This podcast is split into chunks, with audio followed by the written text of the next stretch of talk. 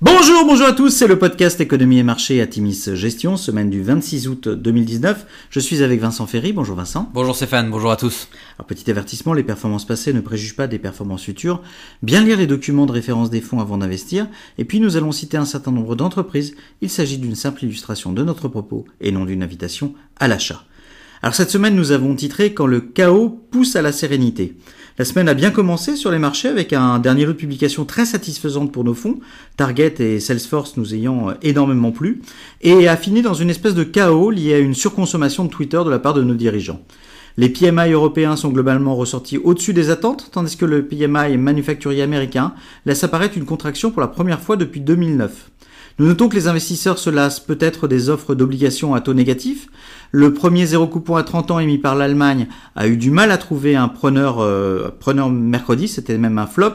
L'émission visait les 2 milliards d'euros et n'a trouvé que pour 824 euh, millions d'euros de preneurs, pour une rémunération certes peu alléchante de moins 0,11%. Les marchés ont été vendredi gentiment déçus par euh, le discours de Jerome Powell de Jackson Hole, annonçant que la Fed, je cite, agirait de façon appropriée pour soutenir l'expansion économique et reconnaissant le ralentissement global, particulièrement en Allemagne et en Chine. En revanche, pas un mot sur l'inversion de la courbe de taux ou un risque d'entrée en récession. Naturellement, Donald Trump a dans la foulée tweeté son désaccord. Le fait marquant de ce fin de semaine aura finalement été l'annonce par la Chine de sanctions supplémentaires contre les USA. Donald Trump, dans une série de tweets rageurs, a alors donné l'ordre aux entreprises américaines de chercher des alternatives à la Chine pour leurs importations, je cite, puis annoncer une nouvelle hausse des tarifs douaniers.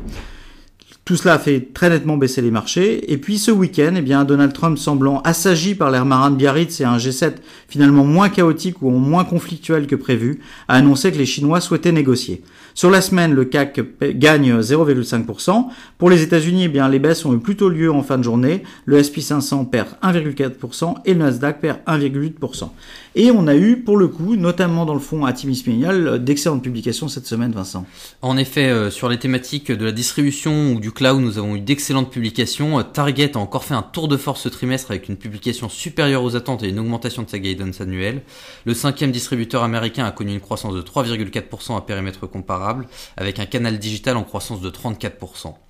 De, son côté, Home Depot publie au-dessus des attentes, mais déçoit légèrement les investisseurs par l'abaissement de sa guidance. La baisse du cours du bois des derniers mois et l'impact potentiel de la guerre commerciale impliquent une baisse de la croissance projetée. Son challenger Lowe's publie d'excellents résultats, la top line dépasse les attentes et les bénéfices nets sont au-dessus du consensus avec un bénéfice par action de 2,15 dollars contre 2 dollars anticipés. Le nouveau CEO Marvin Ellison que nous avions pu écouter en janvier lors de la convention NRF à New York confirme sa capacité à redonner de l'élan au groupe. Et enfin, Salesforce affiche un chiffre d'affaires en hausse de 23% et revoit sa guidance nettement à la hausse. Le titre traînait un peu suite aux dernières acquisitions. Les investisseurs sont rassurés par les résultats de notre champion du cloud.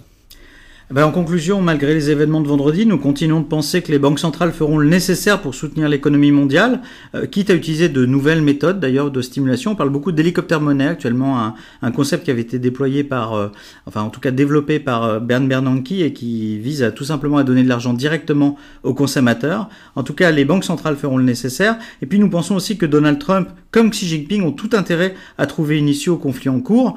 Les derniers rebondissements, à savoir une éventuelle rencontre des négociateurs euh, va dans ce sens.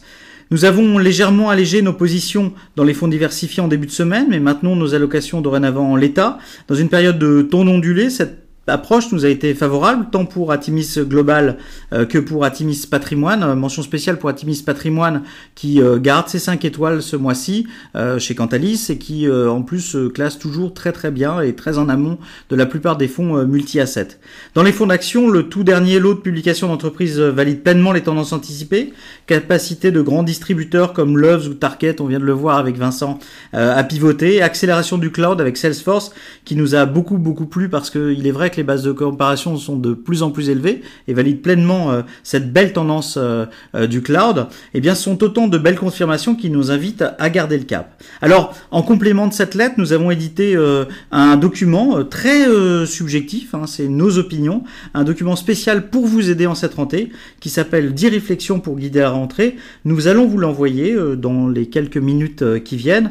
si vous ne l'avez pas, envoyez-nous un email, envoyez à, Antoine Gaziorowski ou à Grégoire Giraudot un petit email pour avoir votre édition des 10 réflexions pour guider la rentrée. En attendant, pour ceux qui sont encore en vacances, bah, profitez-en bien car la météo est exceptionnelle. Et pour ceux qui sont rentrés, nous vous souhaitons une excellente rentrée à tous. Bonne rentrée à tous.